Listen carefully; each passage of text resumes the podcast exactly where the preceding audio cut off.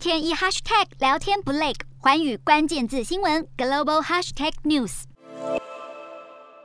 乌克兰海军兴奋高喊，因为漆黑画面中的那一点火光是被击中燃烧的俄罗斯战舰。乌俄开战以来，乌克兰多半以布置路障或是炸毁交通要道等防御战术来拖延俄军攻势。为了阻止俄罗斯挺进乌国首都，进入基辅西边的桥梁已经全数被乌军炸毁，只剩下这座比洛哥罗的卡桥。乌克兰部队透露，仅剩的这座桥下也已经埋好炸药，一旦接获指令，就会立即引爆。但是纵观整体战局，乌军势必得转守为攻，以更加激进的战术才能压。至俄国攻势，近日战区传出不少画面，捕捉到乌克兰击毁俄国坦克或是军机的景象。虽然俄罗斯在人力物力上占据作战优势，却有补给不足这项重大缺陷。乌国军方因此提供战术建议，要部队袭击武装薄弱的俄罗斯补给车，中断俄军的燃油补充。等到对方的坦克和军用车辆因为燃料不足失去作用后，俄国士兵自然是手到擒来。随着战线越拉越长，俄军士气逐渐低落，乌克兰军队的精神似乎是不减反增。不过西方国家多半预测，乌国接下来可能会被迫放弃部分城市，集中人力防守基辅，以确保下一波攻势到来时，国家首府不会就此沦陷。